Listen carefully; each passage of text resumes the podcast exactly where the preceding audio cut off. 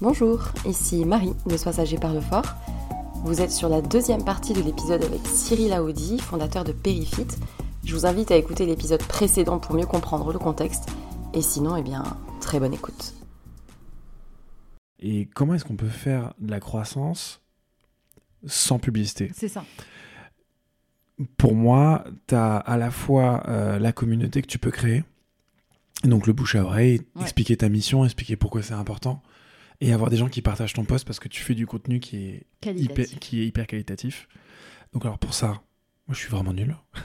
Ah, je je- j'ai pas de réseaux sociaux, genre j'ai pas Instagram, ok. je suis euh, sur aucun réseau tu- social. tu- tu- C'est pas plus mal des fois. Euh, Il y a des choses que tu, vois, tu rates rien. euh, Ouais, bah après ça m'aurait aidé, je pense, euh, pour développer cet aspect-là, mm, euh, et que je trouve beaucoup plus intéressant de développer du contenu qualitatif mm. que de développer juste de l'argent que tu injectes dans Facebook pour forcer ton contenu Ouais, je comprends. moins qualitatif nécessairement. Euh, mais bref, je je suis pas fait pour ça, donc j'ai fait autre chose. Écoute, tu es ingénieur, on ne peut pas être partout. hein. Déjà, ingénieur des périnées, euh, voilà, euh, c'est déjà pas mal. Et donc exactement, bah, je suis ingénieur, et donc euh, ma formation, c'est de résoudre des problèmes. Ouais, Et le problème que je me suis fixé, c'est comment faire le meilleur dispositif de rééducation du périnée qui ait jamais existé. Et c'est ce euh, levier que j'utilise. Donc, je vais euh, envoyer un produit à des gens, je vais leur demander alors qu'est-ce qui était bien, qu'est-ce qui était pas bien. Je reçois plein de réponses, je fais des stats sur qu'est-ce qui est le plus gros problème, et du coup, euh, j'essaye de maxi- optimiser l'allocation de mes moyens par rapport aux problèmes de mes utilisatrices. en fait, tu as fait des tests euh, produits euh, façon programme ambassadeur, mais toi-même, quoi. Tu as tout fait. Ouais, bah en fait, on, on essaie juste d'améliorer le produit constamment. On itère en permanence.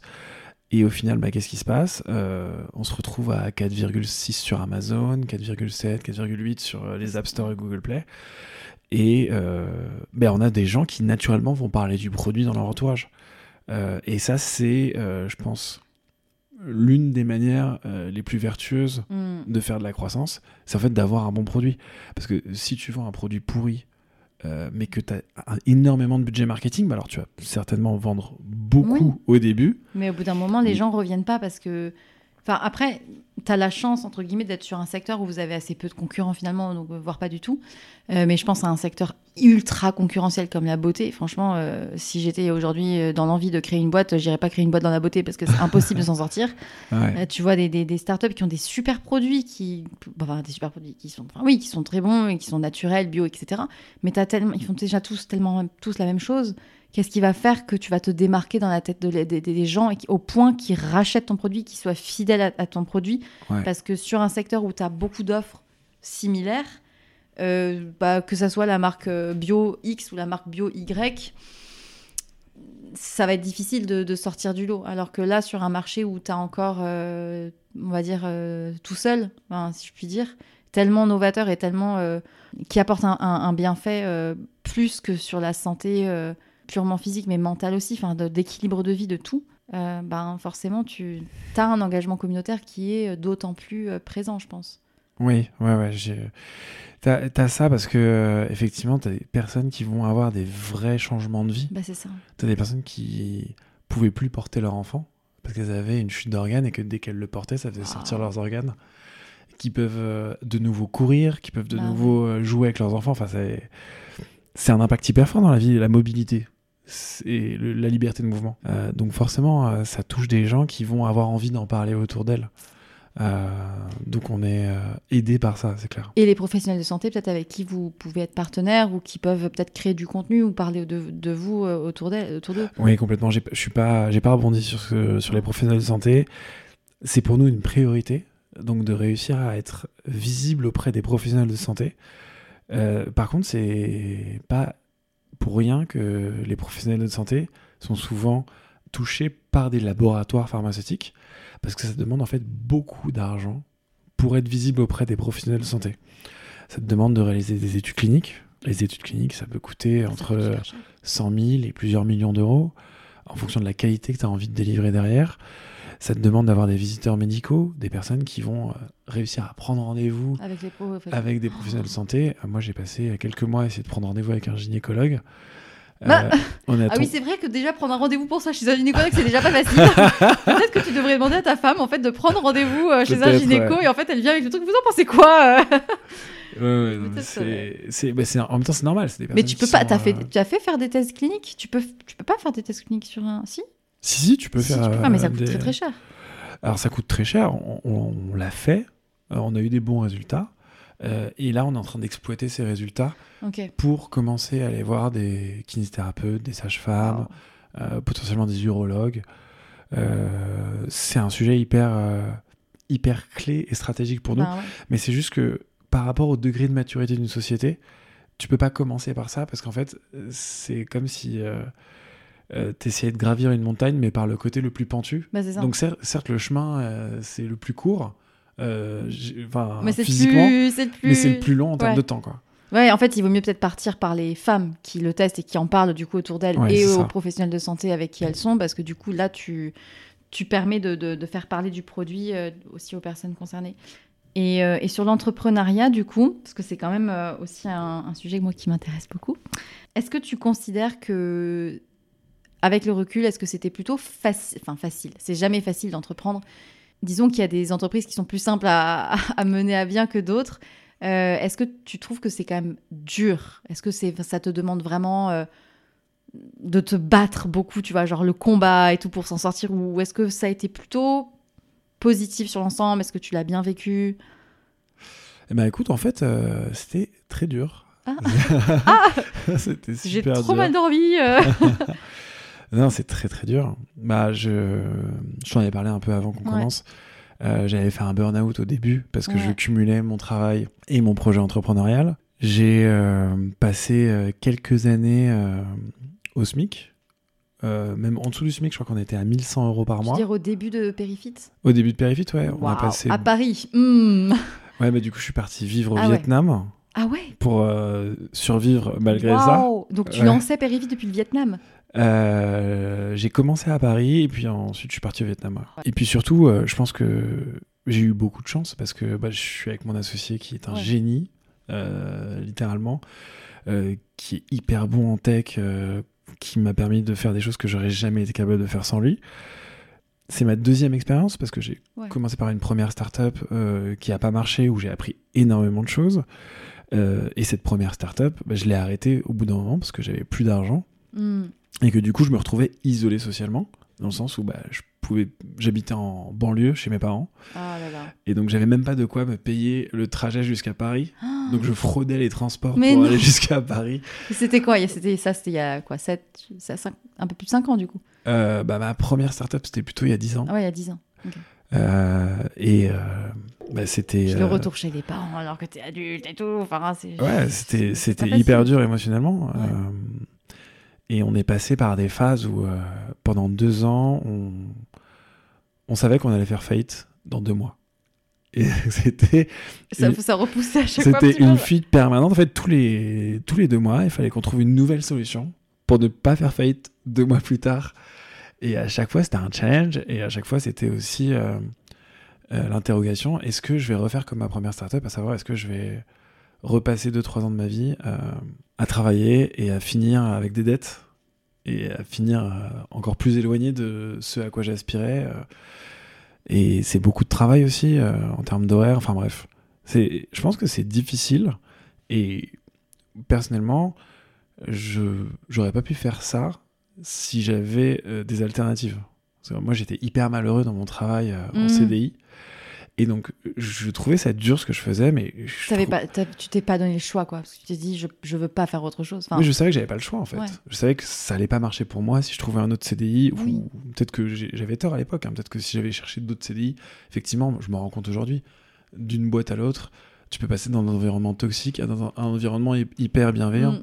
Euh, mais je sentais que j'avais un petit problème avec l'autorité. Oh, entre nous, j'ai un petit peu le même problème. Genre, tu sais, euh, ouais, c'est se sentir. euh, tu gères ta vie, quoi. Enfin, t'es, t'es ton propre pa- patron. Même si t'as des, des comptes à rendre, bien évidemment.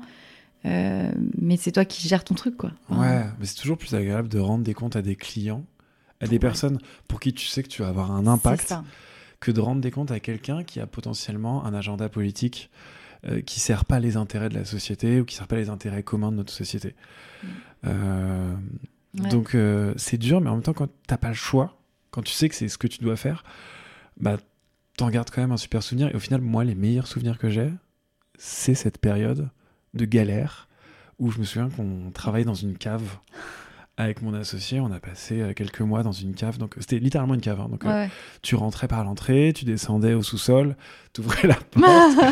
Et c'était limite s'il n'y avait pas des rats qui passaient. euh, et il n'y avait pas de fenêtre, du coup, tu étais uniquement éclairé par la lumière euh, artificielle euh, des lampes. Et, euh, j'ai un trop bon souvenir de ça.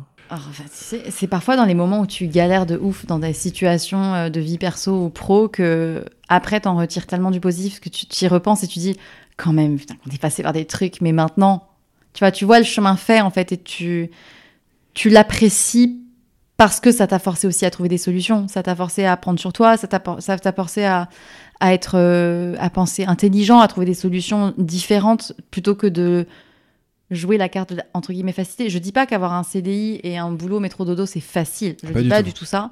Mais quand t'es confronté à ce que ça soit toi qui te ramène tes sous à la fin du mois et que ton produit ou ton service euh, te permette de gagner ta vie et d'aider des gens en plus, bah t'es obligé de te dire bon bah, mince quoi, il faut que je trouve des trucs quoi. et Ouais. je trouve que c'est hyper formateur.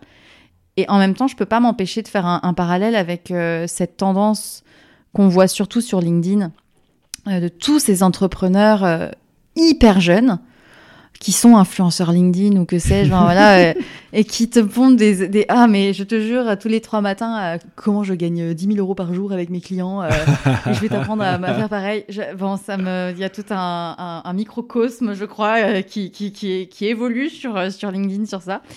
Mais ils vendent l'entrepreneuriat comme étant quelque chose de tellement facile que tu claques des doigts et ça vient. C'est tellement mensonger déjà. Et, et en plus, je, je me pose aussi la question de ce que ça révèle en fait de cet essor massif de je veux plus avoir de patron, je veux faire ma boîte, je, je- tu vois, je sais pas, je Mhm. j'ai pas forcément de réponse non plus à ces quatre questions en une, mais euh, c'est un truc que je vois beaucoup, c'est de, cette vente de l'entrepreneuriat comme chose de facile et que tout le monde peut faire Ouais. chose que je, je pense pas que tout le monde soit fait pour l'entrepreneuriat déjà. Et, et ouais, ce truc qui est vendu un peu comme étant quelque chose de facile et qui, euh, et qui euh, sous-estime aussi euh, ben, le temps passé, le, le travail, les, les- peut-être les, euh, les sacrifices qu'il faut faire. ouais. Donc, Alors là-dessus, moi, j'ai pas du tout le sentiment que ce soit facile d'entreprendre. Par Ouais. contre, j'ai pas du tout le sentiment que ce soit inaccessible. Oui, non, ça c'est vrai. Et Ouais. je pense que c'est quelque chose qui est très accessible à quelqu'un qui a la volonté et la pugnacité pour y arriver. Et la bonne idée, Et la bonne idée. Ouais. Bon, après, c'est une bonne idée. euh, c'est comment tu la vends aussi. c'est c'est aussi à force d'itération que tu trouves tu finis par trouver la bonne idée donc même si t'as pas de bonne idée au départ Ouais. tu peux finir par y arriver et, et je suis à peu je suis à peu près comme toi Euh, je vois aussi passer des Ouais. coachs en entrepreneuriat ou des gens qui vendent des formations sur l'entrepreneuriat et qui te euh, font rêver avec des chiffres qui moi me paraissent hallucinants Ouais. Euh, notamment j'ai vu pas mal euh, la vague du dropshipping.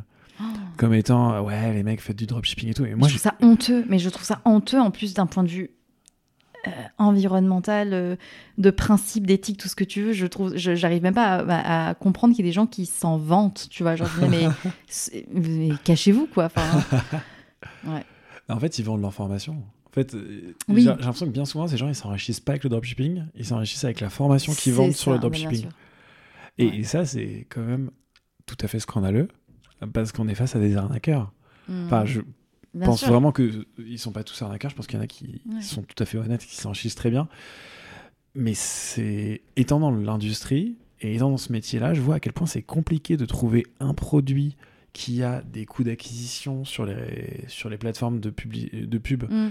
suffisamment bas pour que derrière tu puisses générer une marge qui soit suffisamment intéressante pour toi te générer un revenu juste pour toi. Mm. Je comprends pas comment euh, des personnes peuvent générer des revenus aussi impressionnants. Mais ils ont sûrement beaucoup plus de talent que moi, euh, pour ceux qui réussissent. Mais en tout cas. Après, il doit y euh, avoir des magouilles un peu partout aussi parce que, enfin, C'est un peu suspect. j'ai un peu fait mes recherches, j'ai j'ai un peu, voilà, j'ai creusé quoi. Je, je comprends les choses, tu vois. J'ai un petit peu fait ma petite enquête, mais euh, mais il y a des, y a, oui, il y a, bah, il y a des magouilles au niveau du fisc et tout. Enfin, parce que quand tu sais qu'au-dessus d'un certain, parce qu'il y en a beaucoup qui démarrent en auto-entreprise. Ouais. Sauf que au-dessus de 70 000 euros par an pendant deux ans, tu es obligé de passer en SASU.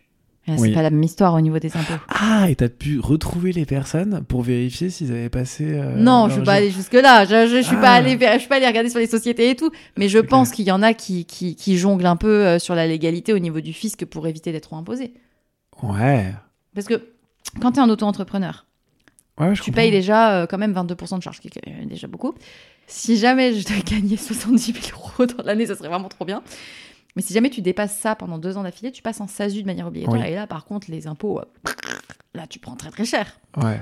Mais par contre, c'est vrai que le- l'auto-entreprise, c'est plus. Bah, tu dois aussi penser à mettre de côté pour ta retraite, pour ton chômage, pour ta mutuelle, pour tout ça. Donc, euh, c'est c'est aussi pas simple, en fait. Non, non, c'est pas du tout évident. jamais simple. En effet, ouais. C'est pas du tout évident parce que générer des revenus aussi importants en prenant en compte le fait que bah, quand tu travailles pas, Tu tu peux ne pas avoir de revenus. Ça. Que du coup, euh, bah, même si tu gagnes 60 000 euros par an, euh, si tu déduis toutes Tout. tes charges, si Tes logiciels, tes produits, euh, ouais. le temps où tu vas pas travailler, où tu as besoin de te reposer, ou alors si tu travailles une année complète, bah, potentiellement l'année d'après tu vas être en burn-out Ouais, et du coup tu auras besoin de 6 mois pour récupérer. Bah, Ouais, c'est difficile de est- réussir. je pense que il y a moi la partie qui est pour moi à, à mes yeux la plus compliquée dans l'entrepreneuriat, c'est toute la partie euh, bah, c'est tout ça en fait, c'est l'administration, c'est comprendre les comptabilités, le- les finances, les machins, c'est ça pour moi c'est le Ah ouais, ah ouais, ça ça m'angoisse. t'angoisse. Ça me, ça me fatigue en fait. J'aimerais que quelqu'un me dise c'est ça que tu dois faire. Là, je te signe le ton papier, machin. Sauf que si je voulais ça, il faut que je les paye ces gens-là. Donc je n'ai pas d'argent, donc je fais tout moi-même pour tout chercher, les l'URSSAF, les trucs, les infos, machin. Mais tu, tu perds du temps. Enfin, tu perds du temps. T'apprends. Ouais. C'est formateur. C'est vrai que ah, faire ça avec vraiment zéro, c'est hyper compliqué. Quoi. Parce qu'effectivement, il faut que tu deviennes expert C'est ça, dans tous les métiers. c'est ça. faut que tu deviennes experte en marketing, il faut que tu deviennes experte en support client, il faut que tu deviennes experte en compta, en finance. Mais après, au moins, tu sais que c'est toi qui l'as fait de A à Z. Tu vois, par exemple, moi, j'ai déjà été contactée plein de fois par des gens pour euh, faire mes montages euh, sur le podcast à ma place. Ouais. Mais je veux pas. Outre le fait que ça soit payant, je ne veux pas déléguer quelque chose où je ne sais pas moi qui contrôle de A à Z ce qui va sortir. Ouais. Tu vois ce que je veux dire? Ouais, je Donc, comprends. quelque part, c'est une charge que je me mets entre guillemets en termes de temps, mais je sais que, je- que la, la qualité que j'ai à la fin, je sais que c'est moi qui ai gardé ces morceaux-là et que, et que enfin, la conversation, elle est comme ça et c'est moi qui l'ai fait. C'est moi qui fais la bande-annonce, c'est moi qui vais choper les extraits et je veux pas le déléguer parce que je veux le faire en fait, tu vois. Mhm. Donc, c'est un choix aussi. Bah, c'est vertueux. Parce que ça te permet de te former sur le sujet, de Bah, devenir experte. Ouais. Et potentiellement derrière, d'être à la meilleure place pour recruter la bonne personne qui va t'accompagner le jour où ta société générera suffisamment d'argent. Une belle vision de l'entrepreneuriat, du coup, c'est d'apprendre à être multitask. euh, c'est ça. Même toi, parce qu'au départ, vous étiez pas. Là, vous êtes 35 maintenant, tu m'as dit. Oui, Mais au départ, vous étiez peut-être euh, bah, 2, et puis après euh, 3, 4, 5. Et, exactement. et aujourd'hui, euh, vous êtes 35, mais vous êtes tous en France, tous à Paris. Alors, on a des gens en remote, euh, Oui, des gens qui sont pas à Paris, par exemple. Notre, notre CTO qui est à Lyon, qui vient une fois par semaine. Euh, on a euh, une personne qui est à La Réunion, notre product manager pour Perifit, Wow. la sonde. Donc, c'est elle qui euh, fait en sorte euh, d'améliorer constamment l'expérience des utilisatrices. J'ai mon associé qui est à Taïwan, Waouh. ok. qui s'est installé à Taïwan et qui vit là-bas avec une personne qui l'a recruté. Trop bien. Non, il vit pas avec la personne qui l'a recruté, il vit, Oui. avec, sa- il vit avec sa femme. Après, il aurait pu, Ouais, euh, ouais, mais. ouais. Il vit dans la même île que la personne qui l'a recruté. Euh, et voilà, donc en fait, on, on a une politique un peu. euh, Du coup, remote, remote friendly. Ouais, remote friendly. ouais. Ah, c'est le grand sujet, en ce moment. Ah, désolée, je fais encore une parenthèse, mais je vois des articles tous les matins de oui, euh, la, la fin du télétravail, les entreprises demandent à, les salariés à, revenir euh, dans les entreprises, euh, ça fonctionne pas, machin. Quel est ton avis sur le sujet? Je pense que bah, si tu me dis que vous êtes beaucoup en remote, enfin plusieurs en remote, c'est que, ça- c'est que ça doit marcher. Alors, moi, j'ai été très frustré dans mon CDI. Ouais. J'étais très frustré parce que j'ai fait un burn-out et j'ai fait aussi une dépression à un moment. Euh, parce que je me sentais vraiment pas bien pour plusieurs raisons. Notamment, je trouvais que le présentéisme, c'était quelque chose euh, de désastreux, Ouais. de créer une compétition entre les gens viennent. pour savoir qui va rester le plus longtemps sur place. euh, Ah, le soir, tu veux dire, à la fin de la ouais, journée par exemple le soir, oui. Euh, et de voir plein de gens qui ne travaillaient pas, mais qui restaient là parce qu'ils savaient que c'était important que leur manager les voit partir après une certaine heure. Et euh, je me disais, mais en fait, non seulement ça n'apporte rien à l'entreprise, mais en plus c'est toxique pour les individus Mm. et ça peut même dégrader l'entreprise parce que si tu te retrouves à détester ton taf parce que tu te sens obligé de rester alors que tu pourrais partir, bah en fait, tu as moins de temps pour toi pour t'épanouir dans ta vie perso et potentiellement tu as moins d'énergie derrière à fournir à l'entreprise. Mm. Donc je me suis dit, ok, donc ça, euh, imposer les gens de rester sur place, euh, c'est une anarchie, c'est complètement débile. Et donc on a lancé la société avec notamment cette règle qui était que les personnes, après avoir passé un mois avec nous, parce qu'au début on pense que c'est bien Important de voir les gens. de ouais. passer un mois avec les gens physiquement, euh, tu vois des choses que tu vois pas à travers une visio. Mm. Euh, et ensuite, euh, il y a une liberté totale sur euh, est-ce que tu restes euh, chez toi toute la journée, toute la semaine, toute l'année, ou est-ce que tu viens une fois par semaine, ou est-ce que tu viens trois fois par semaine. Et du coup, on a des personnes qui viennent tous les jours, on a des personnes qu'on voit jamais. Euh, et Mm. c'est euh, propre à chacun. Et puis c'est aussi une liberté qui s'accompagne de responsabilité. Tout à fait. Donc potentiellement, euh, si ton métier euh, c'est de démonter un produit pour voir le problème qu'il a à l'intérieur, bah, tu peux décider de rester chez toi, mais si chez toi, tu n'as pas les outils, tu n'as Bah, pas tout ce qu'il faut pour le faire, bah, en réalité, euh, tu pourras pas faire ton travail correctement. Ouais. Si tu as un travail de manager et que ton équipe a besoin de toi pour être formée, et que la formation est plus simple avec certaines personnes en physique, Mm, mm. bah forcément, si t'es pas sur place, bah tu peux pas forcément faire ton travail aussi bien euh, que si t'es chez toi. Donc il y a un juste milieu à trouver entre liberté et responsabilité. Et nous, on essaye de donner à la fois un maximum de liberté et de confiance aux gens. Parce que je pense que si tu leur donnes cette liberté, mais que derrière tu fais pas confiance et que tu fliques, bah en fait, tu niques complètement ton intention initiale. Mm. Euh, mais je pense que. t'as- ouais, t'as aussi des. T'as ça et t'as aussi. Il y a deux trucs. Y a, je me suis pas mal euh, renseignée sur. Enfin, renseignée. J'ai un peu cherché des choses sur les rythmes biologiques de concentration Ouais. et, euh, et des profils psychologiques. Et j'avais vu une étude euh, par des médecins psychiatres qui expliquait qu'en fait, en fonction de ton profil psychologique d'introverti ou d'extraverti et de ta manière de gérer les émotions, euh, tu pouvais être complètement dix mille fois plus productif chez toi Ah, au oui. calme. Et quand d'autres, ils ont besoin de la présence des autres. Il y a ça, et il y a aussi le rythme biologique. Tu vois, typiquement, moi, je me réveille super tôt le matin, et je peux être super concentrée si je démarre à 7h30. Ok. Mais je vais, franchement, je vais pas me pointer au bureau à 7h30 du matin. Euh, déjà, Ouais. c'est faire. Enfin, voilà, il faudrait que j'ai les clés et tout. Et puis, peut-être les transports. Là, je sors de mon lit, je prends ma douche, je prends mon petit-déj, mon café. Je suis déjà en train de travailler. Mais pour autant, mon idéal, ça serait que je puisse faire une super longue pause le midi pour aller faire mon sport. Et puis, je termine tôt à la fin de la journée. Mais en même temps, j'ai été super performante tout le reste du temps. Sauf que ça, ben, c'est sûr que ça ne rentre pas dans les cases classiques de, euh, de métro, boulot, dodo à telle heure, et puis juste à telle heure tu restes parce que présentéisme. Alors que par exemple aux États-Unis, quelqu'un qui part plus tôt, on le félicite parce que c'est-à-dire qu'il a été efficace. Ouais. Donc c'est là que tu te dis, mais ben oui, en fait, Enfin, tu vois. Euh, après, tu as aussi beaucoup d'entreprises qui sont euh, sur le, sur- en apparence, euh, comment dire, généreuses sur ce plan-là de remote friendly, mais qui vont quand même dire. on t'a pas vu depuis longtemps, hein, quand même. ça être bien quand on te voit, hein, parce que quand même la cohésion, Ouais. tu dis, ben, oui, mais je, enfin, je viens pas pour boire des coups avec vous, quoi. Enfin, sauf si j'ai envie et que je, je- on va boire des coups après ou quoi, tu vois. Mais c'est vraiment, euh, j'observe beaucoup les articles, je lis, je les vois passer, je regarde ce qui se dit, et je pense qu'en fait, on s'attaque pas au vrai fond du problème, tu vois. C'est tout ça, c'est du blabla euh, autour du sujet de venir ou pas venir, mais c'est pas le fond du problème, en fait. Ça, c'est quoi le fond du problème? Pour moi, le fond du problème, c'est la structure même du travail en France.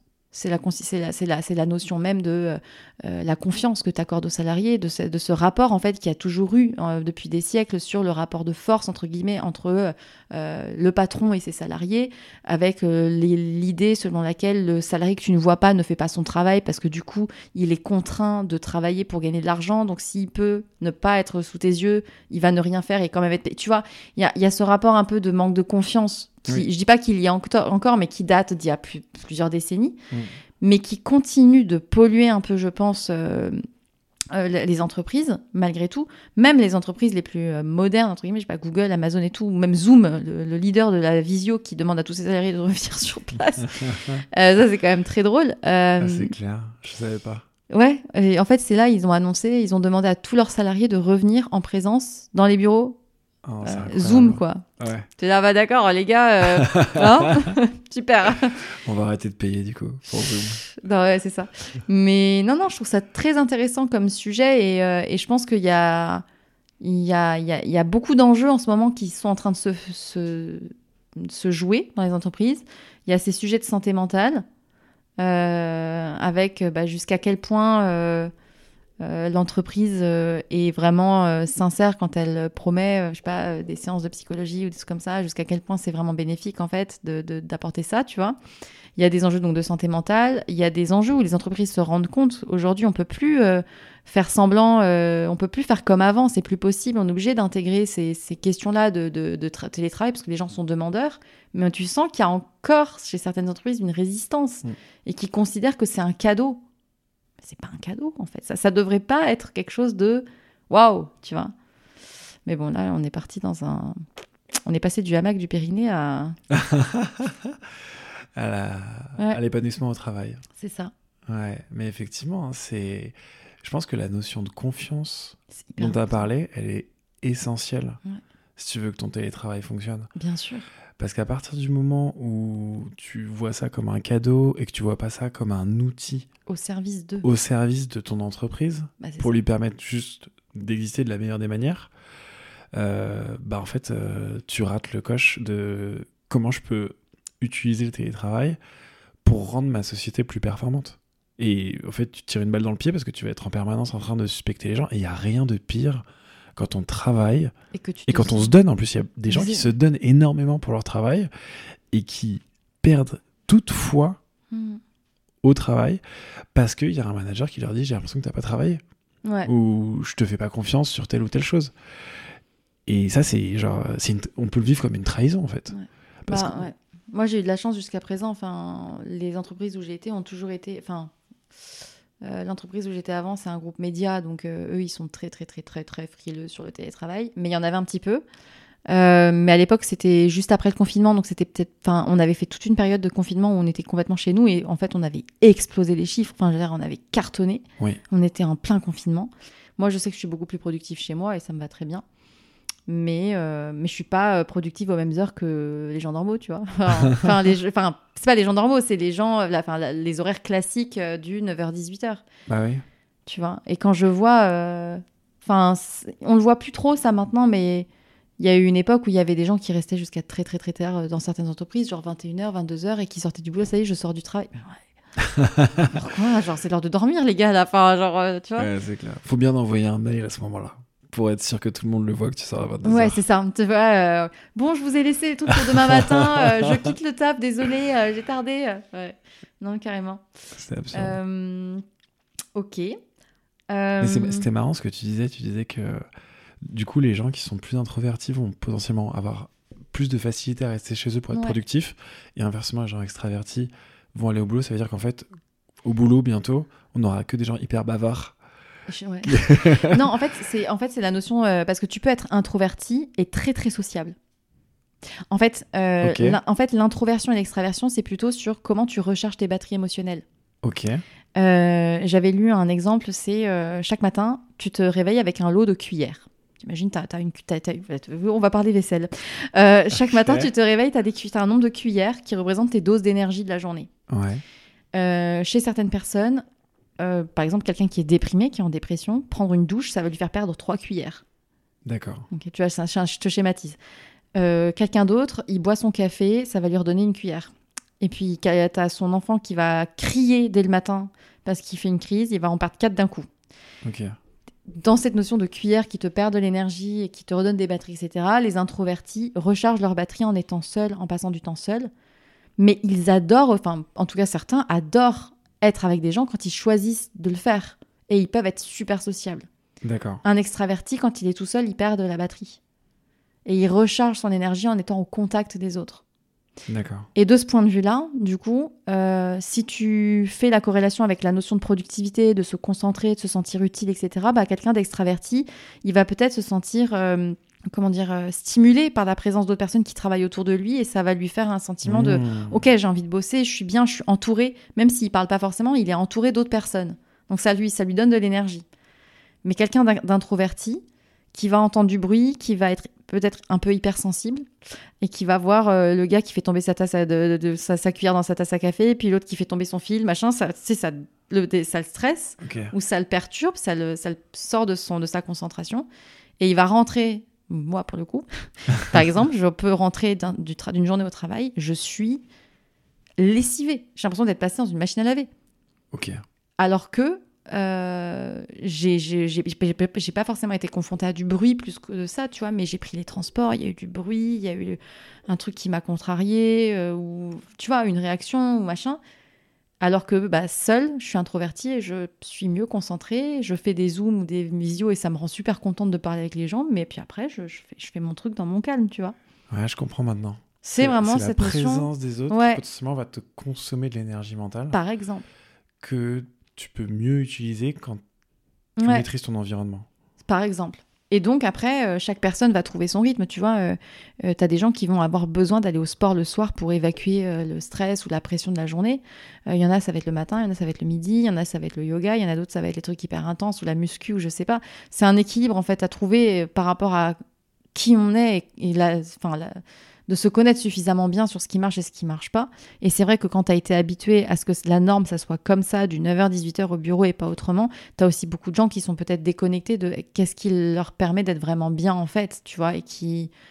mm, C'est une, ouais, c'est, c'est- c'est une hypothèse, mais il y a peut-être beaucoup de gens aussi qui se rendent pas compte du mal-être dans lequel ils sont Mm. et du stress qu'ils ont et qu'ils entretiennent, et, etc. Tu vois.